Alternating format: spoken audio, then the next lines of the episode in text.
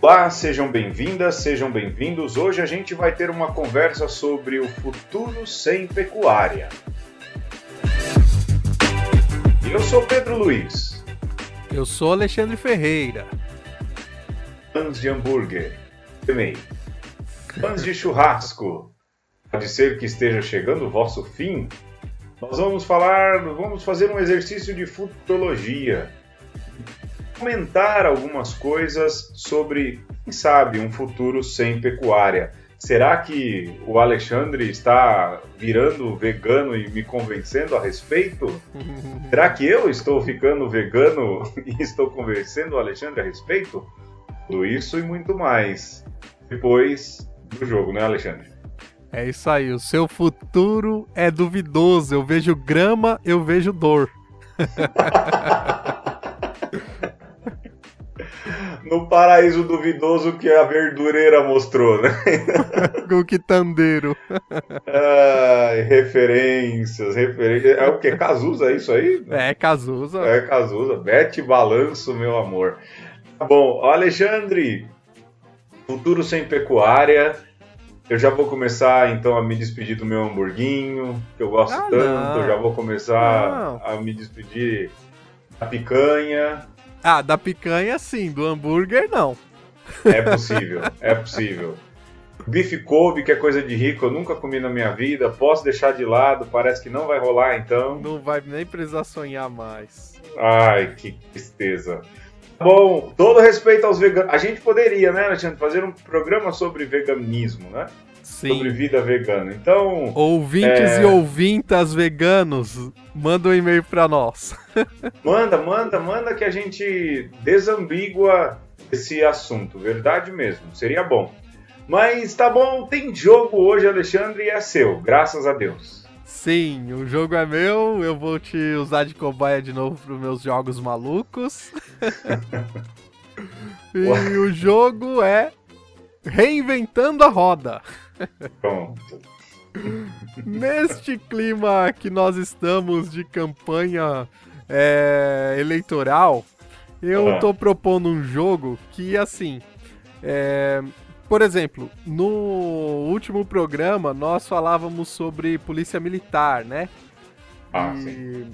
e sempre tem essa coisa, né, de você juntar é, um nome com um adjetivo, polícia militar, né? É, bolsa, família, né? E parece Sim. que quando você coloca um adjetivo, as coisas se transformam absolutamente, né? Sim, sim. Então nós temos duas listas, Pedro. Uma lista com nomes que vai ser assim: escola, hospital, polícia, bolsa, museu e vila. E nós hum. vamos combinar com uma outra lista de adjetivos, que vai ser. Diga aí quais são esses adjetivos. Pedro. Ah, sou eu que fui, né? Militar, infantil, familiar, circense, religioso e hippie. Muito bem. E agora nós vamos sortear estes um nome e um adjetivo. E ah. o jogo consiste, Pedro, e nós vamos alternar é, você vai me dizer aí um programa inovador, como se fosse um candidato, ah. com essa junção de nome e adjetivo. E na outra rodada sou eu. A gente pode fazer tipo debate político, eu falo um tanto e pergunto a sua opinião sobre, e depois eu faço a réplica. Né? Ótimo, a beleza. tréplica, quadréplica, quintupléplica. então eu vou sortear um aqui. Sorteia você aí que eu vou sortear aqui. Beleza, vamos lá. Sorteei e deu. Ai, cadê? Pronto. O resultado terá quantos nomes? Ah, tá. O meu já deu aqui. O meu já deu também. É o seu? Hospital. E o meu circense. ah, muito bem. Quem começa, você ou eu? Você, eu tô propondo o jogo. Ah, é, lógico. Alguém tem que se lascar, né? Muito bem.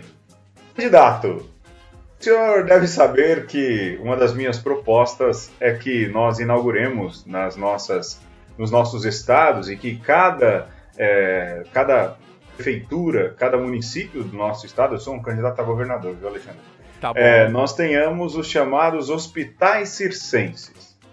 Do que se trata isso, é, senhor candidato? Nós desejamos, nos hospitais circenses, que o circo seja um, um método de fisioterapia. Cito melhor. Por exemplo, alguém quebra a perna né, e precisa de uma recuperação. Como é que ele vai se recuperar da, da, da perna quebrada? Ora, fazendo exercícios de trapézio. É, porque ele vai ficar com medo, vai reforçar todo o braço, vai ficar com medo de pisar no pé, e isso, esse medo implantado, fazer com que ele tenha mais coragem, por exemplo, de se recuperar. Isso vai dar uma injeção nele de adrenalina e qualquer outra ina que exista, e, e vai haver então uma necessidade dele de se recuperar melhor. Nos hospitais circenses, por exemplo, nós vamos resolver fobias. Quem tem medo de gato, nós vamos colocar na frente com o leão do circo. Né?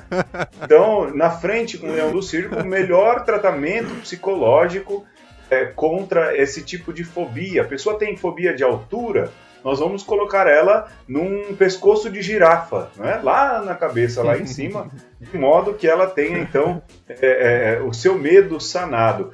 É, o que, que o senhor acha? O senhor acha que vale a pena? O senhor implantaria no seu governo o Hospital Circense? Candidato, você está roubando uma ideia minha, candidato. Porque a ideia do, do Hospital Circense eu já tinha apresentado quando eu era vereador, antes de me candidatar para governador. Mas a, a índole do Hospital Circense, na minha gestão, era levar palhaços para todos os hospitais. Ser uma profissão o palhaço de hospital, que já existe aí, voluntário, e essa classe tão pouco prestigiada seria de fato é, parte do tratamento, porque todo mundo sabe que quando nós temos um palhaço visitando os pacientes, todo mundo melhora, senhor candidato. Bom, a, meu, a, a, minha, a minha réplica, não é? é? Na verdade, candidato, primeiro eu gostaria de saber, né, e isso é importante, mas o senhor não vai ter tempo de responder, quem faria a licitação e o concurso desses palhaços? Esses palhaços seriam contratados de quê? O mais engraçado, haveria um concurso público de piadas, eles, é, dever, como eles seriam gabaritados e concursados? O senhor, mais uma vez, mostra esses seus planos mirabolantes que, no fim, na aplicabilidade, acabam se tornando portas de entrada, senhor candidato, para que aqueles seus, né, aqueles próximos ao Senhor, se locupletem no poder e se permaneçam, então, nesses pequenos joguetes. Olha eu, Heloísa Helena, né? pequenos joguetes de poder.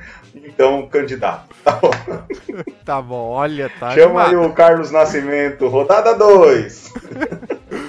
rodada 2, vamos é... sortear aqui o novos nomes e adjetivos.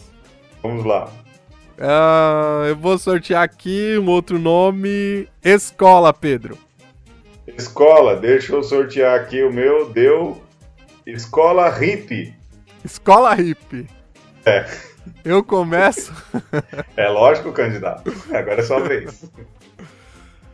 Na minha gestão, se eu for eleito, povo de São Paulo, nós vamos ter as escolas hip que vai ser o exato oposto das escolas militares, promovidas aí por alguns candidatos.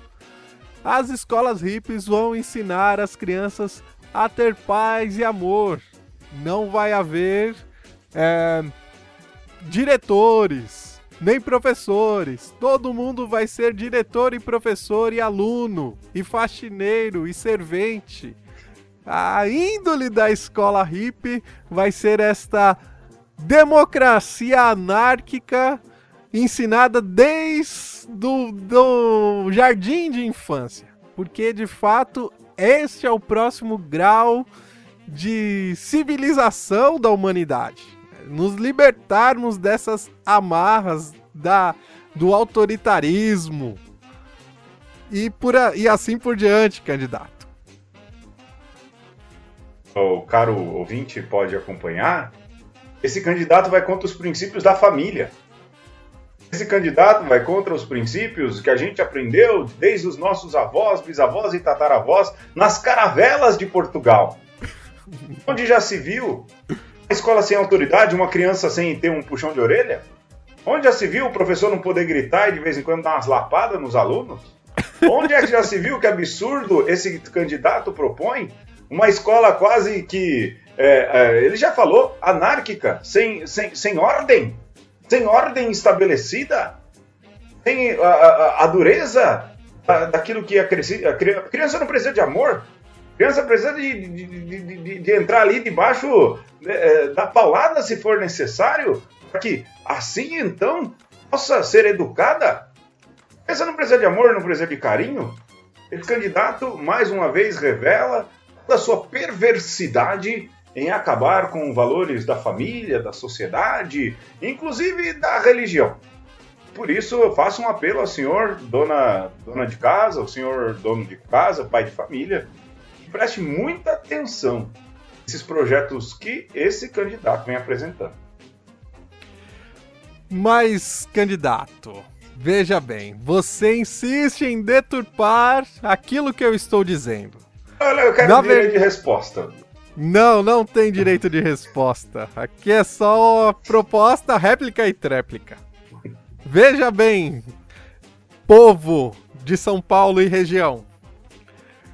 Quando eu proponho a escola hip, eu estou indo na direção dos, das propostas mais vanguardistas e ao mesmo tempo reacionárias que propõem que as escolas não devem ter partidos. Né?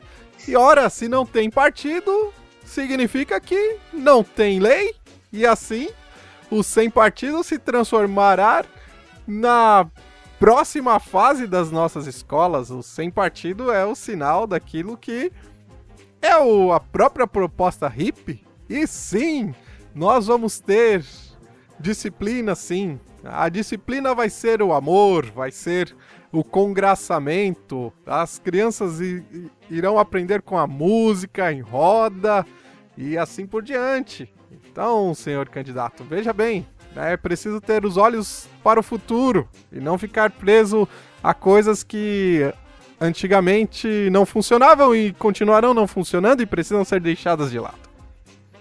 Esgotado, candidato. Vamos pro último, Alexandre, senão vamos, a gente vai ficar nessa loucura até o final do programa. É, sorteia outro aí. Muito bem, o, o próximo nome aqui é Bolsa. Bolsa. O meu deu militar. Eita. Sou eu? É você que começa. Aí ferrou. Oh, peraí. Eita, lascou. Vamos lá. Candidato. O senhor sabe que dentro das minhas propostas a gente está desenvolvendo também, diante de tanta insegurança, a Bolsa Militar. Do que se trata a Bolsa Militar?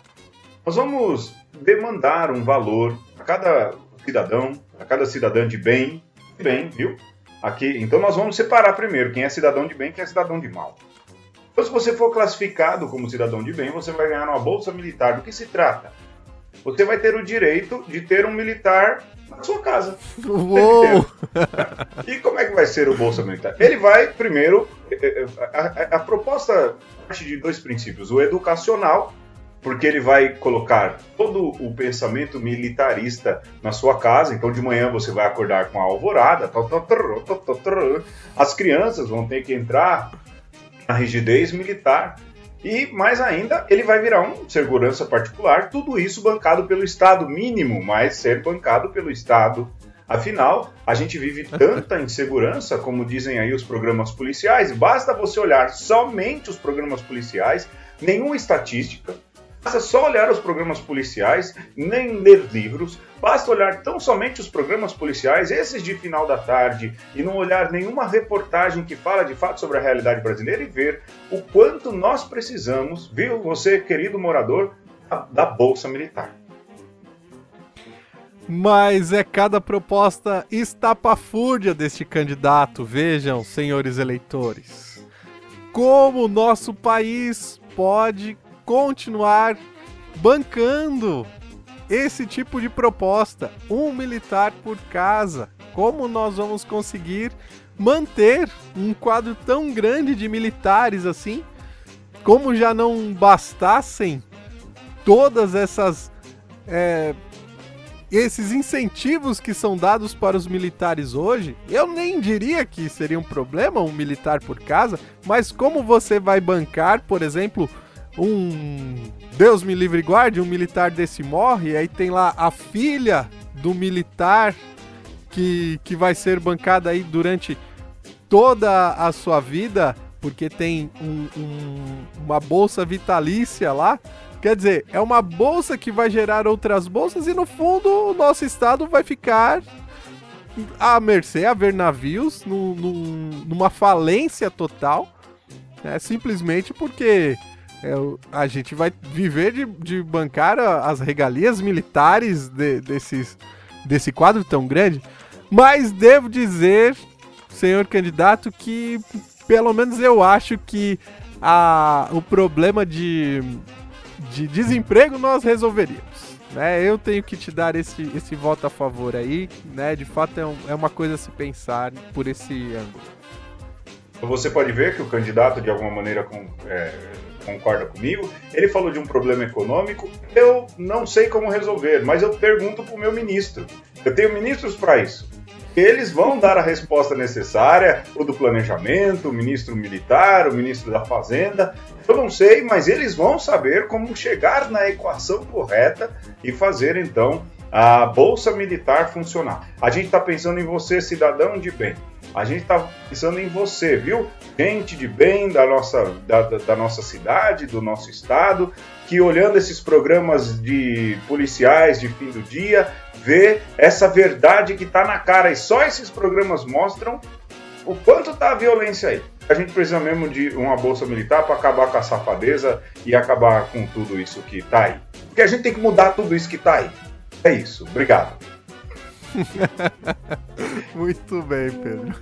Alexandre, vamos pro tema, meu Deus do céu. Vamos, vamos embora.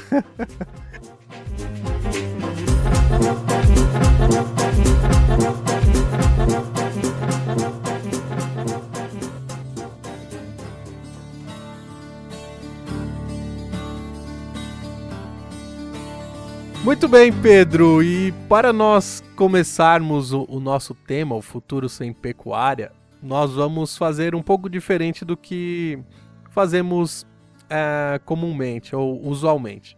Ao invés de trazermos um texto, é, nós vamos pegar alguns links de algumas propostas aí é, para uma alternativa à pecuária e ao consumo de proteína é, tradicional. Então, o, o primeiro link que eu trago é de uma seguinte notícia: é, a carne do futuro chegou e ela não é feita de animais, que é do site HuffPost. De Post. Huff... É isso aí. Aliás, um, olha, um bom lugar para você se informar, viu? Porque é bem ao largo daquilo que é a clássica mídia brasileira. Eu gosto muito, eu leio muito o Huffington Post, o HuffPost. Né? Sim, e a reportagem é de 9 de julho de 2018 e Recente.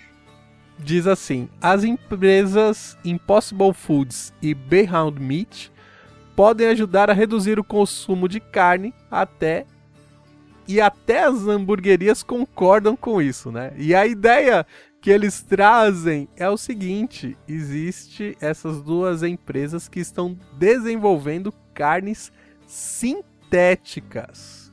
E o hum. mais é, louco disso tudo é que eles estão conseguindo chegar a uma textura e um sabor que você nem reclamaria de comer esta carne sintética. Inclusive, Alexandre, ela diz aqui a, a, a, reportagem que ele não é um hambúrguer. Eu nunca comi carne vegana, não é aquilo que é uma, uhum. uma, uma, simulação de carne. Eu tenho essa curiosidade, às vezes eu vou na, numa hamburgueria ou outra e vejo lá hambúrguer vegano. fico até pensando, ah, eu acho que eu vou pedir para experimentar, mas depois eu penso lá, né, 150 gramas de carne, né, agora hum. tá na moda o tal do blend de carne, eu falo, Sim. não, deixa eu vegano para a próxima vez. Mas a reportagem fala que é, não é um, um, negócio cheio de grãos e sementes, nem feijão, e não parece Sim. opções vegetarianas do passado. É, dizem que são feitos de planta, né, proteína de ervilha, extrato de suco de beterraba para dar cor e parece até um pouco de, de sangue, não é? Uhum. Eu fiquei curioso. Confesso a você que fiquei curioso de comer me deu vontade de pensar em comer um hambúrguer vegano da próxima vez. É que dizem que o hambúrguer vegano, na verdade, é, quase sempre é feito de berinjela, né? Uma, um pedaço de berinjela que é ali é, é, frito, empanado, alguma coisa assim. A proteína de mas... carne, né? A proteína de é, soja, então, perdão. É, mas eu, eu, vai, eu experimentaria justamente por curiosidade, né? Mas tem um problema além disso, né? Tem uma questão da pecuária também. Você comeria carne de, de, essa carne vegana aí? Já comeu? Já experimentou isso alguma vez? Não. Olha, Pedro, eu já comi aquela proteína de soja e é ruim demais. É. Pelo menos, ou eu não soube preparar, mas assim, até a, a textura, né, ela lembra é, sobretudo se você for pensar em carne moída e, e proteína de soja. Mas o gosto, olha, fica muito longe. E eu acho que, assim, eu acho que essas tentativas são interessantes, né, no sentido de, de conquistar o paladar, mas me, inter... me achou, assim, é, me chamou a atenção neste nessa proposta dessas duas empresas é que elas estão lutando pelo mercado, né? E, então você deixa um pouco de lado a, as questões, vamos dizer, é, morais da coisa e hum. se atém à questão econômica. E quando isso começa a se tornar viável e até oferecer alguma vantagem econômica, aí parece que de fato a coisa vai sair do papel e, e vai entrar numa guerra com a indústria pecuária. O que, assim, faz a gente começar a pensar. É, tá, se de fato funcionar e se de fato é, se tornar algo mais viável e as pessoas começarem a gostar mais, pelo menos de hambúrguer, de, de plástico vegetal do que de, de carne de boi. É, que é. é há esse drama também, mas eu, eu fico pensando, Alexandre, você comeu esse de proteína de soja, é isso? Sim. Você falou que parece carne na textura, mas qual carne? É, aquele hambúrguer que a gente faz em casa? Aquele hambúrguer que a gente compra em mercado que é ruim pra chuchu? Aquele do mercado. Ah, então já, já desanimei, hein? Se parece aquele do mercado, aquele ali é ruim pra chuchu, bicho. Né? Pelo menos eu acho bem ruimzão. Mas, tudo bem, desperta o mercado e há mesmo. Porque eu fico pensando, é, essas grandes empresas de hambúrguer que tem aí em shopping center, né? Por exemplo, aquela lá, Hambúrguer Rei, né? Uhum. É, que é bem famosa, tem, tá, abrindo, tá abrindo loja do Hambúrguer Rei aqui em São Paulo, né? Tá, em é, todo bastante. canto né? Na, tem uma na Radial Leste ali, grande, enorme, em todo canto que a gente vai. Esse é agora aquele de comida italiana lá chamado Menino, não é? é menino que chama, né? É Menino. É. Menino. É. Tem o hambúrguer, hambúrguer Rei e, e, as lojas do Menino. Mas ranhento. Hambúrguer Rei tem. Ranhento, ranhento. Menino ranhento. Na, na Hambúrguer Rei, eles agora têm oferta vegana. Mas eu fico pensando, não é porque são bonzinhos, é porque é um mercado, na verdade. É aquilo que você falou. É, é, um mercado. Dá lucro. Tem gente, lógico, tem gente que precisa, que não come carne, né? E, é, não se alimenta de nada de origem animal. Perfeitamente comum. Mas é também um mercado, porque se não houvesse tanta afluência de gente assim, não pensariam dessa forma, né? É, mas eu olho, é, um, para mim, é, vai, uma carne não feita de animal, um hambúrguer, que eu sou muito fã, eu experimentaria e pelo bem da humanidade eu até me arriscaria a comer mais, né? É, eu sinceramente É, não sou tão. é, não sou. Assim, não tenho um paladar tão refinado, Pedro. Eu gosto do hambúrguer da, da congelado do supermercado. E, sinceramente, acho que. É, eu corro o risco de comer um, um fake burger aqui fake que os burger. caras estão, estão propondo e nem perceber que não é de carne. é, Olha, se tiver temperadinho. Pro cara que come panetone com carne e pimenta, é certo, não vai achar a diferença mesmo. É, lógico, diz aqui a matéria no Huffington Post sobre a questão do impacto ambiental. É, ele gasta 75% menos de água. A gente vai falar disso depois numa outra matéria que a gente vai ler e comentar. Né? E gera 87% menos gases causadores de efeito estufa. É, é, é uma, um, uma ajuda e tanto para o planeta que a gente mora, que está bem combalido. Né? Não o planeta, mas o meio ambiente. Agora, eu estava vendo onde vende, né? É, uhum. Primeiro, aqui no Brasil, pelo, pelo jeito, não, não se encontra. Ainda não Vários chegou. restaurantes nos Estados Unidos. é, tem aqui o tal do Saxon e Parole, que é em Nova York, que é dono de uma estrela Michelin. Michelin. Ouvi falar que estrela Michelin é só coisa chique, né? Só lugar chique que, que, ah, que é restaurante. Então, quer dizer, eu não vou comer esse lugar nunca. Não, não tenho dinheiro. Deve custar o quê? O preço de um, de um Uno? Um hambúrguer desse, eu acho. ah, mas isso é assim mesmo, né, Pedro? Toda inovação ela vem com um preço elevado, um glamour, um valor agregado e depois vai se popularizando e aí depois todo mundo come, né? É. Mas faz parte do, do jogo mercadológico.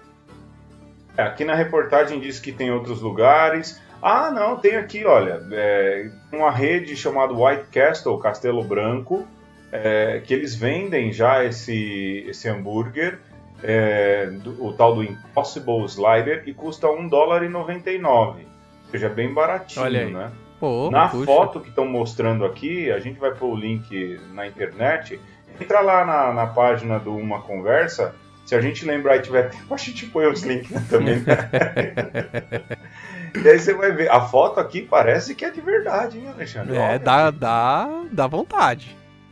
Né? Abre aquela maionesezinha temperada, enche, puxa de, de, de ketchup e mostarda e muita maionese. No fim, você nem sente o gosto da carne, hein? Tem um pizza aqui, ó. É, eu iria, hein? Eu iria, hein? Você iria nesse. É, você falou que iria, né? Porque não vai sentir o gosto Fácil. direito. Fácil. pois é, e aí, para terminar, diz aqui, e a indústria da carne? A White Castle é uma das, da, da, das, das, empresas que produz, da, na verdade que vende, acredita numa mistura de carnes e opções vegetarianas. É, e a Impossible afirma que o futuro será inteiramente baseado em plantas. De novo, né? eu queria que esse futuro não fosse agora no meu tempo. Mas se a gente precisar para dar uma salvada, eu me arrisco sim. Eu a gente vai ficando velho, vai, vai, vai pensando mais nas, menos na gente, mais nos outros também. Né? Então, mas eu acho que esses embates entre a indústria pecuária e essa nova indústria que vai surgindo, ela eh, não tem nem como nós evitarmos, né? E acho que de alguma forma, nem que seja para dar uma equilibrada entre uh, um desequilíbrio que, que há entre o consumo de carne e uma comida mais consciente, é, eu acho que esse tipo de coisa, no fundo, ajuda. É isso aí. Bom, a gente volta no próximo bloco com mais notícias. Parece noticiário hoje, né, Alexandre? com mais notícias sobre um futuro sem pecuária. Até daqui a pouco.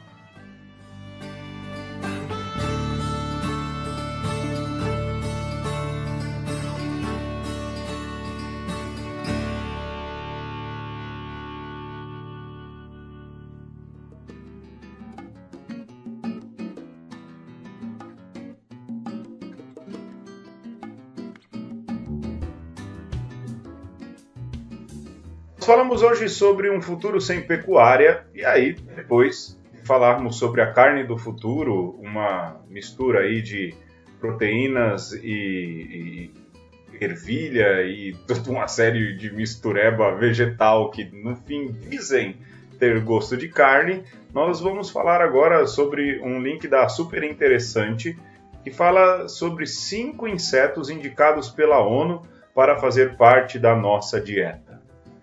Alexandre, é, é a questão também de fonte de proteína, não é isso? É, esse é um da, das grandes. É um dos, dos argumentos que quem come carne geralmente utiliza, né? Ah, eu não vou ficar sem comer carne porque proteína faz parte da, daquilo que nós somos. Tem o filme Blade Runner, esse, é, essa versão mais nova, acho que é 2049, e tem uma fazenda de, de proteína. E o que, que é? São larvas, né? O Perfeito. cara vai, vai criando larvas ali e então ele tem ali no futuro uma fazenda só de proteínas. Vamos para a lista aqui, vamos ver o que, que você comia e o que você não comia, Alexandre. Formiga. É, dizendo aqui, quase todo mundo já sabia. Monteiro Lombato falava também da bunda da saúva. Dizem que no Nordeste, não é? Mistura ali, saúva, faz, faz farofa de, de formiga, não é isso? Farofa de saúva. Olha aí, nunca comi. Nem tenho interesse. Eu também não lembro de ter comido, mas assim, sempre tive curiosidade. Aí tá dizendo pra galera que é sempre muito, é, é, vamos lá, muito preocupada com calorias, tipo eu, que é, é, o consumo calórico é baixíssimo, mas você tem muita proteína, cálcio, ferro, é, nutrientes essenciais. Farofa de, sal, de bundinha de saúva eu já ouvi falar já, viu? É, e a minha mãe disse que já comeu, que era uma iguaria, assim, no, no, é, uma certa época do ano, que as saúvas saíam, assim, né, pra, pra procriar e eram pegas, Olê. né? E, ah. e, e, aí, é, era um festival, disse que era muito apreciado lá na, em Pernambuco, né, da terra da minha ah. mãe, em Sanharó. Aê. Disse que a, a saúva é uma comida normal, assim, não é nem algo extravagante, não. É, não come normal. É normal. Eu vou acreditar porque é sua mãe, porque se você falasse assim, ah, o amigo do meu primo um dia falou, aí aquela velha história, né? Mas como é Dona Zéza, eu acredito nela, porque é uma pessoa séria. É, depois tem aqui a segunda, é, grilos e gafanhotos. Ah, é?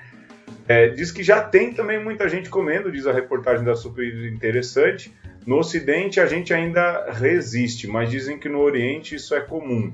É, grilos e gafanhotos diz que não tem gosto, o que é ótimo para pegar sabor do tempero. É a velha história. Taca ketchup e mostarda, fica tudo bom. Né? Um cominhozinho, um curry. é, Seco para você, Alexandre, uma receita de grilo e gafanhoto aí. Você que é o mais inventivo na culinária.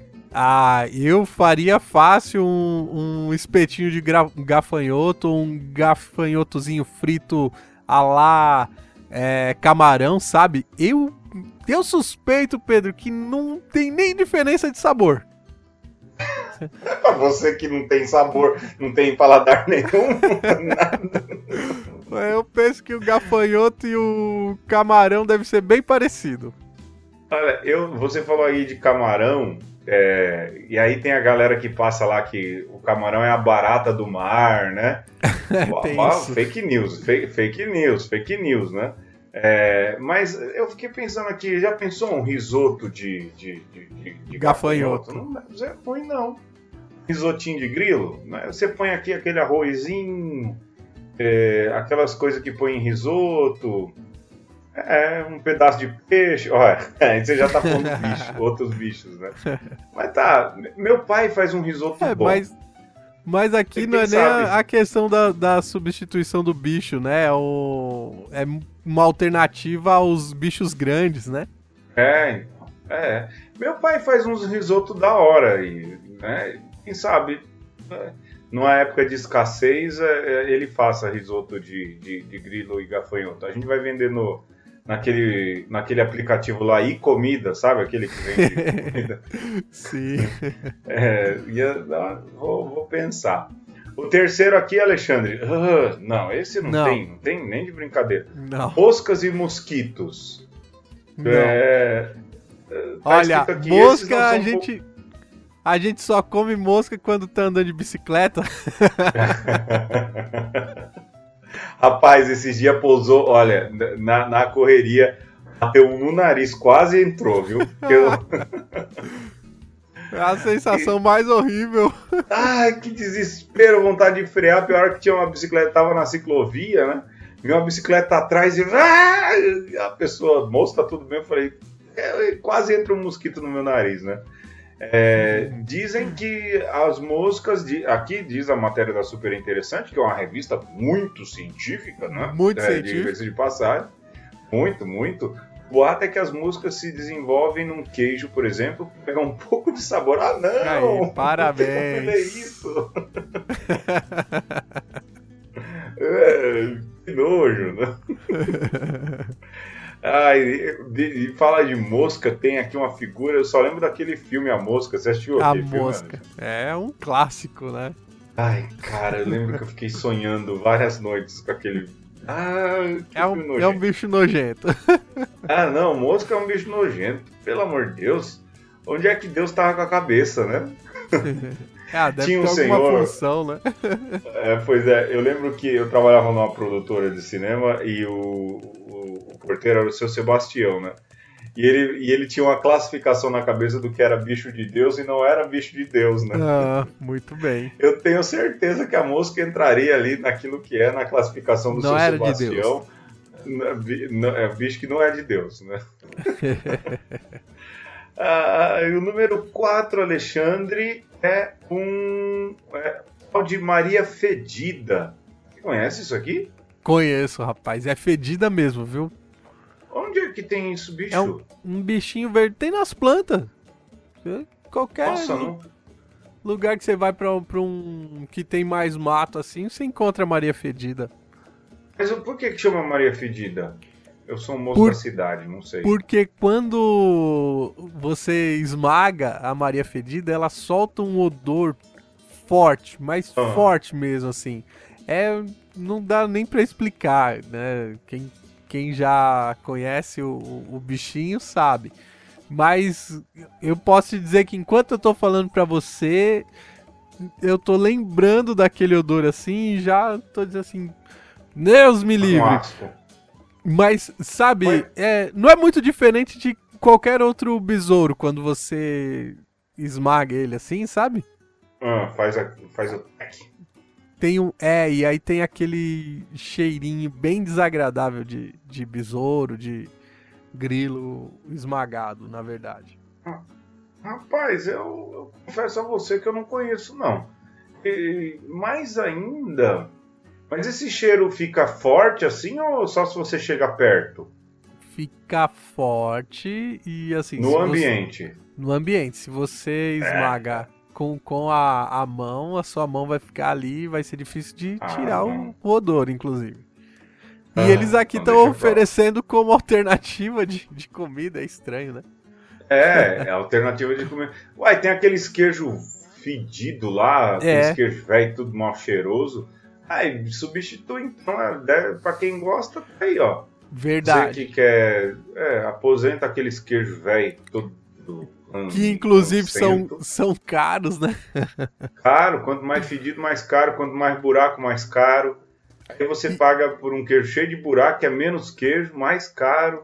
A gente é bem besta mesmo, né? E, é, e o, o, a vantagem de você comer Maria Fedida, que segundo o link aqui, ela tem efeito anestésico, anestésico e analgésico. Ah, Ainda... Não tem aquele negócio no Pará lá que come? Que jambu. Fica... Jambu, é o jambu, não é? É, é uma folha é. que você come e tem efeito anestésico. Você põe na é, é, pimenta, jambu. Eu, eu já comi, não, é uma folha. É uma, mas não tem pimenta disso? Ah, eles devem fazer algum preparo com pimenta. É, porque eu lembro que uma vez falaram, põe aí, eu pus e de fato você fica com a boca meia. meia. É, formiguenta. Meia, meia formiguenta, meia boba. Tá bom. Vai, outra alternativa última, mas tá, tá, esse bloco tá uma delícia, hein, Alexandre? Tá. É... Na hora do almoço aí. gente, desculpa, a gente não calculou isso. Né? o último é piolho.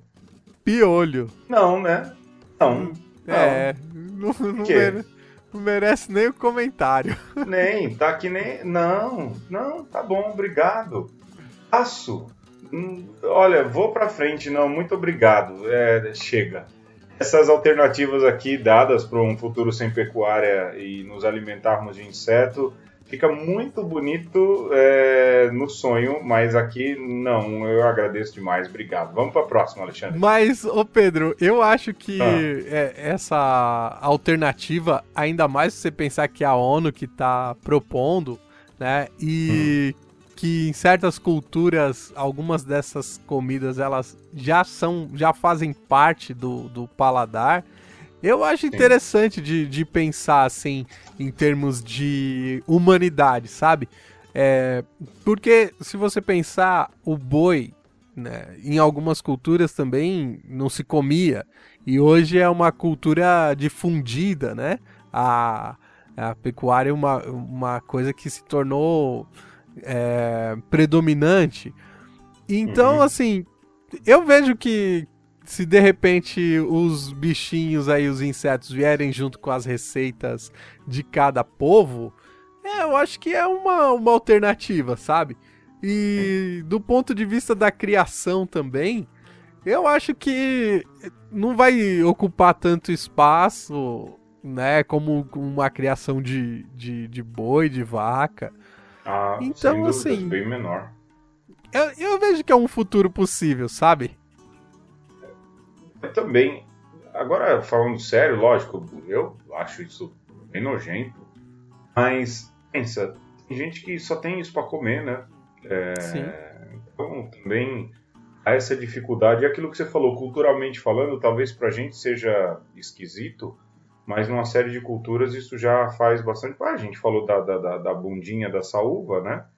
É, então, quer dizer, no fim das contas, é, isso já faz parte aí, basta a gente se, se, se adaptar. É que nem, por exemplo, o padre que mora aqui comigo, o padre Boris, é chileno. Né? Uhum. Ele acha o coração de galinha, o coração de frango a coisa mais nojenta, porque ele disse: uhum. olha, de lá de onde eu venho, no Chile, não tem isso.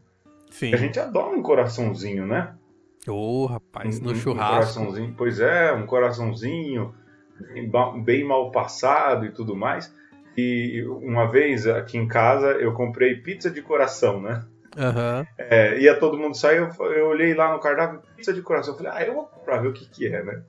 E ele conta que no outro dia de manhã, aquela pizza no café, ele falou, nossa, que pizza cheia de azeitona. Né? Ai, né? coitado. e esquentou.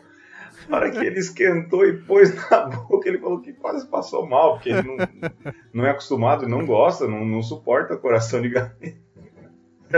Ele falou, nossa, que pizza cheia de azeitona, ou seja, é um costume de, de alimentar que há aqui no Brasil e que não há aqui no país do lado, no, no país vizinho. Né? É, olha só, eu abri aqui um outro link é, sobre essas comidas alternativas de inseto e fala que na uhum. Nigéria, na Papua e na Nova Guiné se come uhum. uma larva de palmeira que tem gosto de bacon, Pedro. Ah, vá! Partiu Papua Nova Guiné, hein? Ó, vai ver que a gente tá perdendo algumas coisas aí que se nós provássemos iríamos falar assim, como eu não tinha provado isso antes. Rapaz, se tem gosto de bacon, já é. Olha. já começa a conquistar. Olha, já. Me dá um hambúrguer disso, por favor, amanhã na minha mesa, né? Meio-dia, por gentileza, né? Tá bom, o Alexandre, é, vamos para a próxima, porque senão o tempo passa. O Alexandre mandou aqui também. Fala aí, Alexandre, o tal do Conspiracy.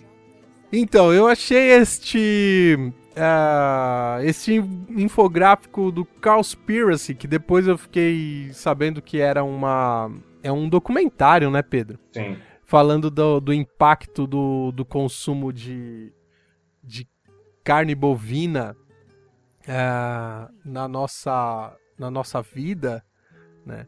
E, e no nosso planeta. Sim. E esse também foi, foi um do, né, quando a gente tinha que definir a pauta aqui, eu falei, puxa, a gente já tava, né, na nossa lista. E Sim. eu falei, olha, dá, dá um dá um bom embasamento aqui, né? Ah. Então, se fala, por exemplo, que a emissão de CO2 é, pelos bois e pelas vacas é superior a todos os meios de transporte do mundo. Fala que, por exemplo, é, para você produzir 114 gramas de hambúrguer, um hambúrguer de 114 gramas, você vai gastar 2.500 litros de água. Né? Isso é cruel. Isso o é que é cruel. seria equivalente Aqui... a dois meses de banho. Sim, sim.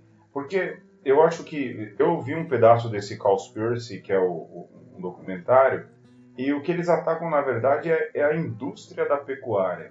Né? Uhum. É, não é o, o, comer carne animal em si, não é tão somente, é, vamos assim dizer, a criação, quem cria ali para consumo, mas é a verdadeira indústria que se tornou, se tornou a, a criação de gado e o comércio de carne. E dando um exemplo aqui, o Alexandre falou: olha, para produzir um hambúrguer de 114 gramas, e um hambúrguer bom tem 150 gramas de carne, né? Falo eu que gosto de hambúrguer. Você gasta aí 2.500 litros de água.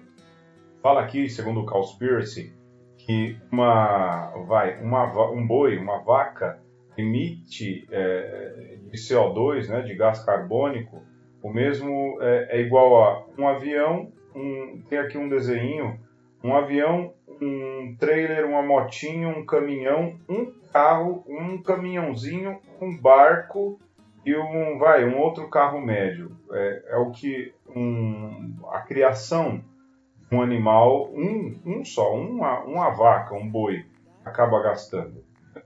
Rapaz, é, é, isso não é novo para mim, é, esses cálculos, e eles sempre me deixam assim mega bolado, viu, Alexandre? Eu quando leio, eu sempre fico, caramba, meu é, será que não dá para fazer melhor aí Diferente, melhorar né? um pouco? Sim. E isso me deixa incomodado. Ver, ver essa, essa matemática, por exemplo. O que, que tem aí? Vamos lá.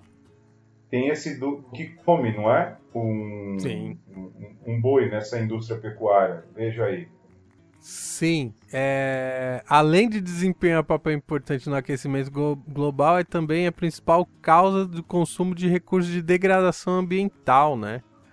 É, e um boi come 63 a 68 quilos de ração por dia. Né?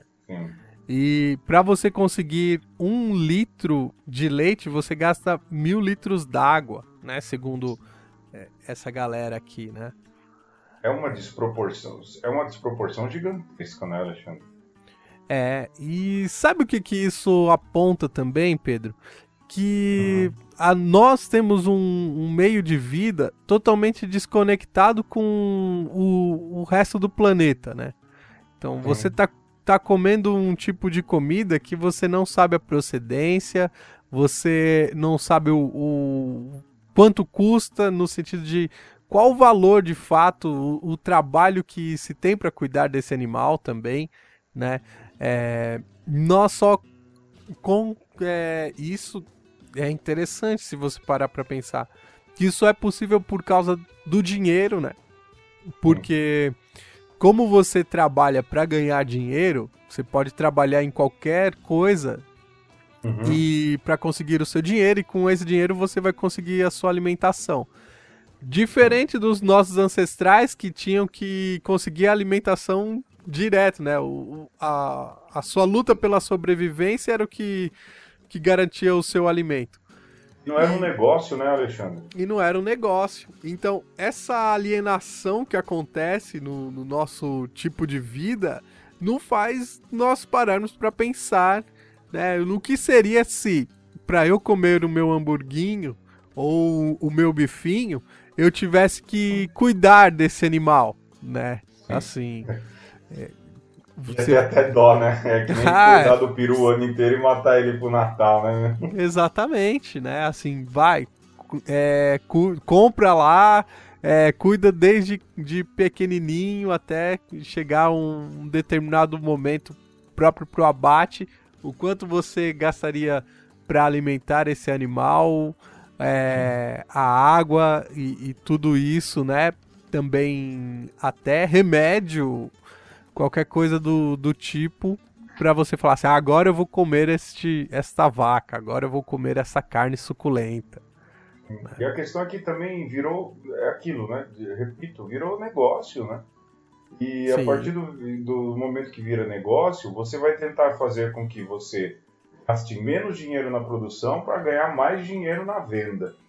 É, é, o que acaba acontecendo. E na criação é, dos bichos aí que vão acabar virando carne, carne para consumo, há muito disso, né? Você tem, lógico, investimento em tecnologia e tudo mais. A inseminação, na maioria das vezes, é artificial, não é uma inseminação natural, e você vai criando uma cadeia de, de produção na verdade, acaba, de alguma maneira, desnaturalizando aquilo. E é triste quando isso vira negócio. Né? É, Lógico que faz... é legal você ir lá. Vai. E faz parte do negócio, Pedro, você não saber é, é, o impacto, onde... né? De onde vem. Né? Então, é, você paga o preço que você paga pela, pela, pela sua comida, porque você não sabe, né? Porque talvez se você soubesse, você ia dizer assim, ah, não, né? Não, não vale a pena. É, ou, ou até poderia dizer assim, ah, mas eu tô pagando muito caro por esse tipo de comida, né? Sim. Lembrando lá do, da polêmica que teve aqui no Brasil há algum tempo atrás, é, da carne com papelão. é, se você soubesse que a linguiça que você está comendo não é de carne bovina, é de papelão. Nem de suína, né? É. Nem suína, nem de, de carne nenhuma. É, é, é vegetal. Sim. E você sabe o que é triste? Esse tipo de alimento mega ultra processado é que é o barato e que vai para comida, vai para o prato do povo, né, Alexandre? Pois é, quem não é, tem alternativa, né? Pois é, não tem alternativa. Ixi, quantas vezes o moleque macarrão com salsicha, dá-lhe salsicha com arroz na janta, né? É, porque era o que tinha, miojão, miojão com salsicha, e quer dizer, na, na mesa do povo mais simples, no fim é, é, é, o que acaba indo, né? Uma comida mais natural hoje em dia custa caro, né, Alexandre? É, é caro e, mesmo. Né? E outra polêmica, ou um.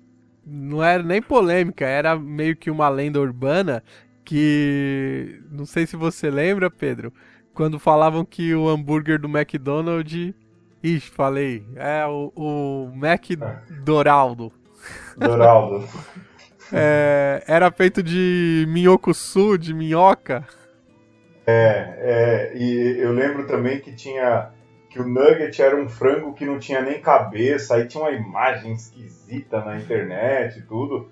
Capaz de uhum. alguém de alguém acreditar, né? Mas ao mesmo tempo, fico pensando, né, Alexandre? A gente é, a gente cai nessas histórias e tudo que a gente gosta de uma conspiração, mas no fundo, no fundo, no fundo, a produção de carne vermelha, mas também a de carne branca, quando vira negócio, se perde muito, né? Ainda nesse infográfico aqui fala que uh, a cada, vamos lá, a cada cinco peixes que você pega, quatro você joga fora, é? quatro você descarta. Então não é só a carne vermelha, é a indústria da alimentação que é cruel, na verdade. Né? E impõe fome também, não é? Destrói o meio ambiente, mas também impõe fome de qualquer maneira, né? E aí você podia dizer, uma vez um cara falou assim para mim, você gosta de peixe? Eu já gostei menos, né? Hoje uhum. até como. Aí eu falei, ah, não gosto muito, é a comida que Jesus deixou para nós, né? Era um, um um rapaz muito religioso, né? Eu fico pensando, é a comida que Jesus deixou para nós, que a cada cinco que é pescado, quatro vão para fora, não é? é? que, que lógica é essa? O problema, esse, e aí a gente volta, né, do futuro sem pecuária, é que essa indústria acaba, e esse sanha por consumo, acaba detonando e detonando muito aquilo que é também o meio ambiente e desvirtua aquilo que poderia ser a, a luta e a alimentação por sobrevivência, né? Sim, e eu, até tem também um, um outro aspecto que mostra aqui no, no infográfico do Cowspiracy, que é o da ocupação do espaço né, para a, a pecuária.